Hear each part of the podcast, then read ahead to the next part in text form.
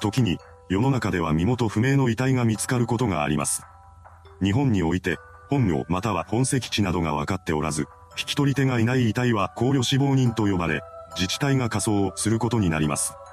その後、考慮死亡人の死亡推定日時や発見された場所、所持品や外見などの特徴などが市町村町名義で官報に公表されることになるのです。そのため考慮死亡人に関する情報は誰でも見ることができます。そうした情報を見ていくと、その多くが樹海での自殺者や人知れず亡くなった路上生活者であることが分かりました。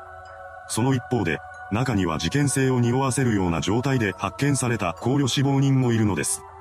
今回はそうしたものも含めた奇妙な事例をまとめていきます。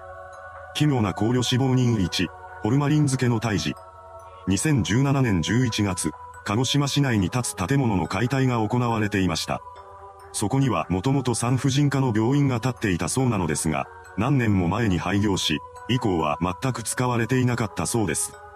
作業員が解体作業を進めていくと、中から数本の瓶が見つかります。そこで作業員が中身を確認したところ、それはホルマリン漬けにされた胎児の遺体であることが判明したのです。その瓶は全部で15本発見されています。これらを発見した作業員が警察への通報を入れたことで捜査に回されることになりました。捜査員は廃業した産婦人科についての調べを進めていきます。すると、この病院が廃業した時期が20年も前であることが判明しました。つまり、胎児の遺体は少なくとも20年以上前から放置され続けていたのです。捜査員は病院を経営していた医師を探し出して話を聞こうとします。しかし、それは叶いませんでした。当時の医師がすでに死亡していたからです。このことから、胎児がなぜ保存されていたのか、そしてどこの誰なのかなどといった詳しい情報が判明せず、考慮死亡人という扱いになることが決まりました。そこで遺体は鹿児島市に引き渡され、官報に掲載されることになったのです。官報によると、見つかった15体の遺体は妊娠12週から31週までの胎児だとされています。こうした情報が公表されると、その奇妙な状況から様々な憶測が飛び交うことになりました。中には猟奇的な事件だったのではないかと疑う声も上がったようですが、見つかった遺体が胎児だったこともあり、その可能性は低いだろうとされています。そんな中で有力視されたのは胎児をホルマリン漬けにしていた産婦人科が違法中絶を請け負っていたのではないかという説です。母体保護法により、中絶が可能なのは妊娠から21週までの間に限定されています。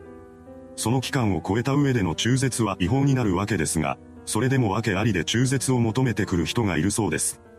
当然、この頼みを受け入れた場合は違法行為に手を染めることになります。それでも、致し方なく中絶をする意思が存在しました。実際、この件以外にも廃業した産婦人科や過去に産婦人科が借りていた倉庫などで胎児の遺体が発見されるという事例が確認されています。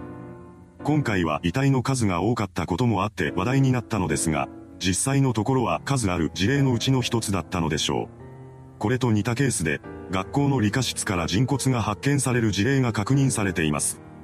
奇妙な考慮死亡人に、理科室の人骨。2019年1月10日、和歌山県和歌山市に立つ高校の科学準備室で骨格標本だと思われていたものが本物の人骨であることが判明しました。これを受けた警察が調査を行ったところ、人骨は30歳から50歳の男性である可能性が高いことが明らかになります。事件性はないため、そのまま考慮死亡人として官報に掲載されました。実は、こうした事例の発覚は近年増加傾向にあります。報道を受けて理科室内を調査してみたところ、本物の人骨であることが判明したというパターンが相次いでいるのです。現在は亡くなったとされていますが、過去には本物の人骨が販売されていた時期がありました。それらが長年の間保管され続けていたのでしょう。奇妙な考慮死亡人さん、全員他人の見せかけ家族。2017年6月9日午後5時45分頃、鹿児島県薩摩仙台市に立つ共同住宅の一室に住む50代後半とみられる女性 A さんが食べ物を喉に詰まらせて死亡しました。第一発見者は A さんの娘である B さんだったようです。彼女はすぐに通報を入れ、これを受けた警察が本件に介入することになりました。そうして捜査が開始されたわけですが、事件性は見られなかったそうです。その一方で、奇妙な事実が発覚していきました。それは A さんの本名や本籍がわからないということです。さらに、彼女の娘を自称していた B さんも実際には全くの他人であることが判明しました。つまり、二人はお互いの本名すら知らない他人でありながら、家族として共同生活を送っていたのです。彼女らは一体何者で、どのようなつながりを持っていたのでしょうか。この真相については不法滞在者や家出人、灰乗りなどといった様々な可能性が考えられるでしょう。真相は家中にいた二人にしかわかりません。奇妙な考慮死亡人4、謎のカードを持って死んだ男。2017年7月2日午後7時30分頃、東京都多摩郡奥多摩町にかかる橋の下で身元不明の男性が遺体となって発見されます。警察による捜査の結果、死因は焼死であることが判明しました。近くには灯油缶が転がっており、焼身自殺だったとみられています。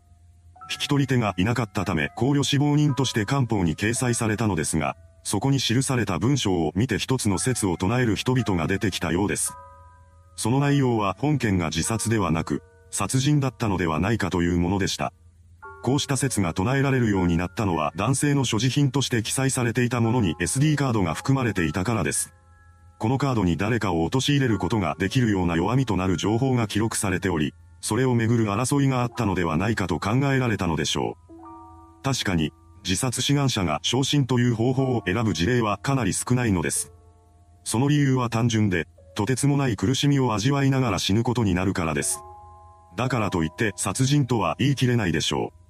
昇進自殺が全くないわけではありませんし、SD カードをめぐる争いの中で殺害されたのであれば現場にカードは残されないはずです。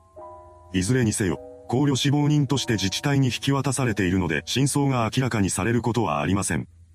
奇妙な考慮死亡人後、紙に包まれた8体の人骨。2011年11月12日午後5時頃、島根県出雲市に立つ空き家の倉庫内で紙に包まれた状態の人骨が発見されました。発見者からの通報を受けた警察が捜査に動き出します。発見された骨は以下の通りです。年齢及び性別不明者の肋骨3本、推定10代前半、性別不明者の胸椎、同じく10代前半とみられる性別不明者の右側頭骨及び左側頭骨、推定年齢13歳から15歳、性別男性の左肝骨、推定年齢13歳、性別女性の右肝骨、20代とみられる女性の左大腿骨、推定15歳、性別不明の仙骨、推定年齢15歳から18歳、性別女性の仙骨。これら8体の骨が茶色の紙に包まれていました。死因や死亡時刻などは不明で、ほとんど情報がない状態です。誰がどのようにして8体の人骨を手に入れ、何の目的があって空き家に保存していたのでしょうか。真相は誰にもわかりません。以上が奇妙な状態で見つかった考慮死亡人です。こうしたものを見ていると、中には事件性があるものも含まれているのではないかという気がしてきます。実際、過去には考慮死亡人として官報に掲載された事例についての捜査が進められていき、最終的に犯人が逮捕されたこともあるのです。最後はその事件について見ていきましょう。まずは考慮死亡人として掲載された内容からです。令和元年11月8日午前10時30分に港区東新橋に位置する港区立イタリア公園内において氏名不詳女児が遺棄されているのが発見されました。警視庁愛宕警察署により英治死体遺棄事件として捜査を行っていますが身元判明に至っておりません。情報をお持ちの方はご連絡ください。この一件は事件として捜査中という記載があるかなり珍しいタイプの考慮死亡人でした。官報掲載から約10ヶ月後の2020年11月に遺棄された女児の母親である当時23歳の女、北井さゆりが犯人として逮捕されています。犯行時、女子大生だった北井は男性アイドルグループに熱中していたらしく、その追っかけをする資金を稼ぐために風俗嬢として働いていました。そんな中、2018年2月に彼女はインターシップ留学でハワイの大学に行くことになります。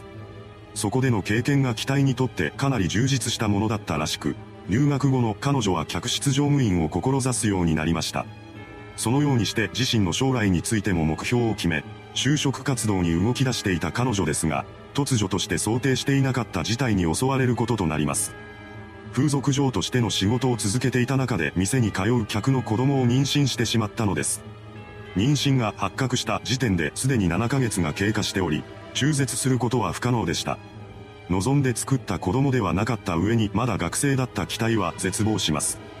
そんな中でも時間は流れていき、2019年11月3日に出産日を迎えることになりました。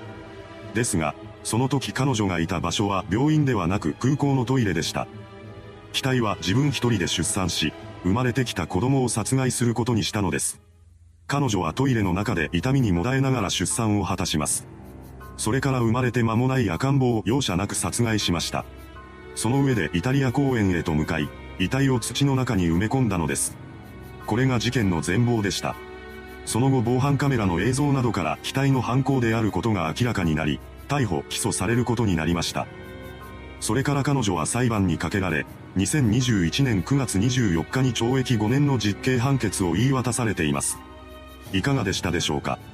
奇妙な状況で発見された考慮死亡人。ほとんどの場合、彼らの死に関する詳細な情報が明らかにされることはありません。死の瞬間、現場では一体何が起こっていたのでしょうか謎は深まる一方です。最後の事件に関しては犯人の生い立ちなどといったより詳しい内容をまとめた動画が別でありますので、気になる方は概要欄から見ていただければと思います。それではご視聴ありがとうございました。